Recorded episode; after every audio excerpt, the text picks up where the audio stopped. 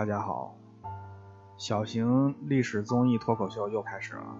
上一回我们讲的是三皇，那关于三皇啊，它其实还有另一种说法，叫天皇、地皇、人皇。这种说法呢，完全是不知所云。天地人呢是所谓的三才啊，但是天皇、地皇、人皇是什么东西呢？那我就不明白了。所以我更喜欢上集里面那种说法，我们认为三皇就是女娲、伏羲、神农。上集里面说女娲说的比较多，那关于伏羲和神农呢，只是稍微提了一下。其实还关于女娲啊，还有一点需要补充的哈。女娲的娲这个字儿啊，它里面就有学问啊。这个字儿很奇怪啊，除了在它的名字里面见到过以外，可能大家在其他场合从来都没有见过“娲”这个字儿。那这个字儿有没有特别的含义呢？啊，如果有，那是什么意思呢？啊，我们的历史学家啊，闲着没事干就去研究这个问题去了。结果呢，还真研究出来“蛙”这个字里面的学问了。他认为“蛙”这个字啊，女娲的“娲”啊，和青蛙的“蛙”有着千丝万缕的联系啊。我们不认为它们是通假字啊，但是呢，这两个字儿肯定是有关系的。青蛙是一种繁殖能力很强的动物，啊，下崽的时候一下下一串儿。在早期的这个原始社会里面，对于生殖能力的崇拜，这个是与生俱来的。作为一种动物，人也是一种动物啊，他也希望自己的族群有很强的繁衍能力。那女娲呢？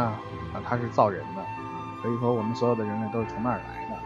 所以她这个名字里面呢，应该是寄托了一种愿望，希望这个整个人类能够像青蛙那样拥有那么强的繁殖能力。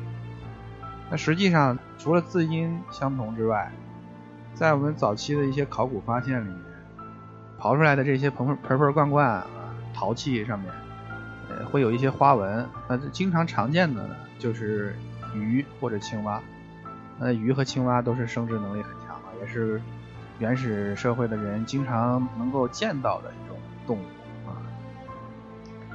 所以他们他们为什么喜欢把鱼和青蛙这样的图案啊，画在他们的生活用品上面啊，这样锅碗瓢盆上面啊，那其实也是一种呃对于生殖能力的一种向往啊，一种心理上的寄托。那其实我们中国呃是一个有祖宗崇拜的这个社会，是吧？我们不信神，不信耶稣，也不信这个伊斯兰教啊，我们最崇拜的就是自己的祖宗祖先啊。其实祖先的这个祖就跟生殖崇拜有关系啊，大家可以看看祖先的祖的右半部分啊，我们中国是象形字啊，你可以想象一下，那是一个右边的这个且字哈，它它像一个什么东西呢？这个我就不多说了啊。总之啊，这个女娲的娲，还有祖宗的祖，实际上呢，它都是围围绕着下三路啊设计出来的。虽然都有点三俗啊啊，但是它是符合人性的，是符合客观规律的。那关于这个三皇里面的另一位啊，女娲的哥哥伏羲啊，他呢也是一大能人啊，但是关于他的事儿，我就知道的比较少，除了最主要就是八卦的发明者。我们知道《周易》这本很重要的书，就是周文王在八卦的基础上发展出来的，所谓的伏羲知八卦。文王演周易啊，那周易是中国古代书籍里面最重要的一本，没有之一啊，就是最最重要的啊，它是儒家的五经之首，也是道家的三玄之首。儒家和道家这两大主流的思想文化流派，都把易经奉为最高的经典，可见易经的伟大，也可见伏羲的重要性。那在一些传说里面，他们认为伏羲是弓箭的发明者。呃，有的地方还说伏羲是那个网的发明者，就是用来捕捉飞行野兽的。这个我觉得可信的程度不是太大啊，所以呢，我们就不多提了啊。但其实他光发明一个八卦就已经足够伟大了，没必要再去发明弓箭啊或者网这些东西。呃，那么再说最后一位神农啊，神农氏啊，就是。其实炎帝就是神农氏啊，他但是神农氏呢不等于炎帝，为什么呢？因为神农氏他指的应该是一个部族啊，那炎帝呢指的是一个人啊，炎帝是属于神农这个部族的一代领袖，而这个神农这个部族里面每一代的领袖呢，都可以叫做神农氏。比方说我们知道最有名的那位啊，就是神农尝百草，把自己的生命啊差点奉献给祖国的中医药事业的那位。他这个尝了曼陀罗花，差点把自己给药死。那个呢，他也叫神农氏，但是他跟炎帝呢，应该不是同一个人，他应该是比炎帝更早的这个部落的领领袖啊。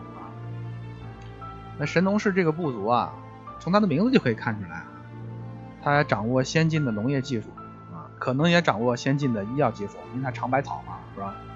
那当别的部落还在靠采集食物和打鱼狩猎为生的时候，啊，吃了上顿没下顿，那他们已经吃上固定的这个有收成的粮食了啊。呃，他们代表了当时最先进的生产力，也代表了当时最先进的文化，还代表了当时最广大人民群众的利益。所以在整个中原地区来说，他们都是这个部落联盟的领导。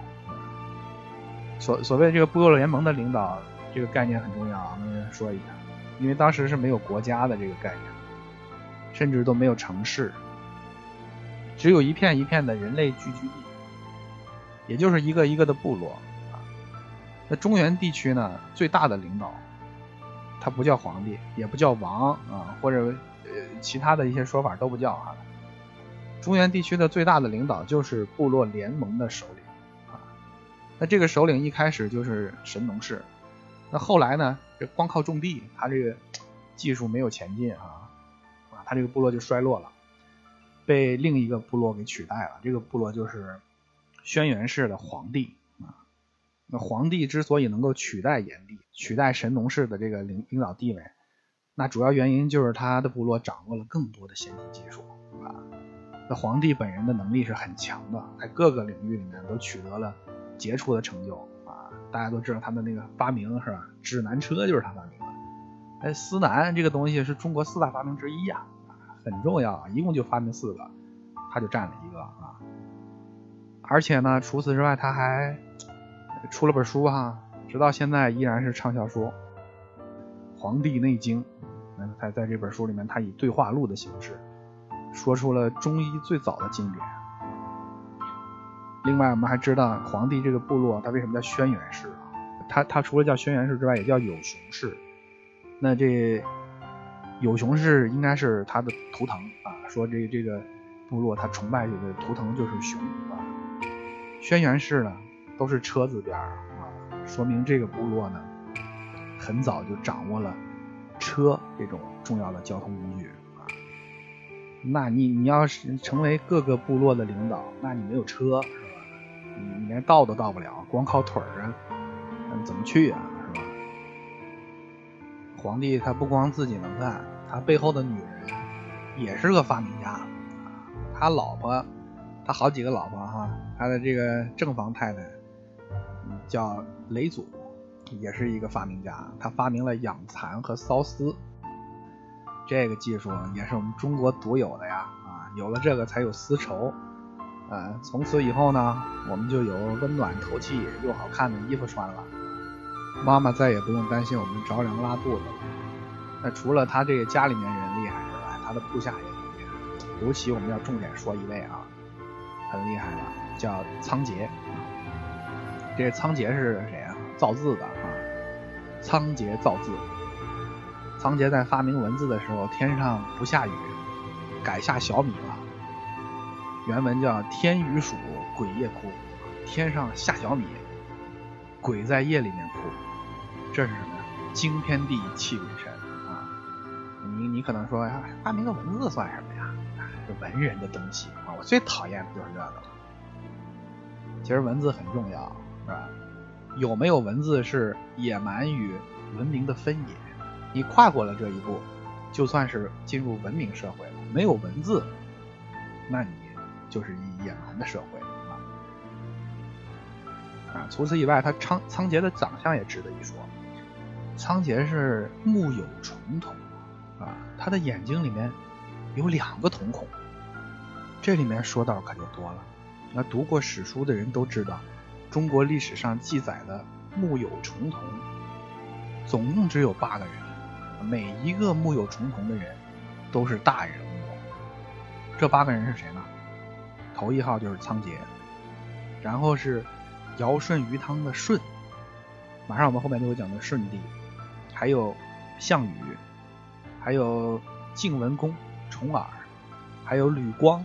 啊，吕光是五胡乱华的时候后梁的这个建立者，也是一个国家的开国皇帝啊。这国家小点儿，那还有一个叫高阳啊，北齐的开国皇帝啊，还有隋朝的一位大将军于巨罗啊，还有南唐后主李煜，这八个人都是目有重瞳，眼睛里面有两个瞳孔。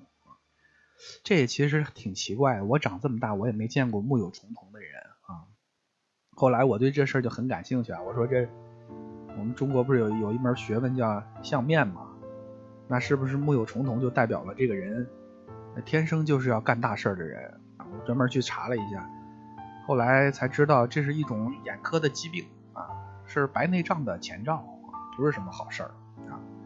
那么我们说到仓颉，就顺便提了一下这个目有重瞳啊，因为他是第一个记载的目有重瞳的人。话说回来啊。这个其实还是得说皇帝啊，皇帝的这个部族掌握这么多先进科技，相当于是格力电器一样啊，掌握核心技术，那他取代这个只擅长种地的神农氏，那就是顺理成章的事儿了。那么皇帝在取代了炎帝成为中原的部落联盟领袖之后，他遇到了一个来自中原文化以外的部落的挑战。这个部落的实力非常之强他们的头叫蚩尤，下一回我们就会讲黄帝战蚩尤。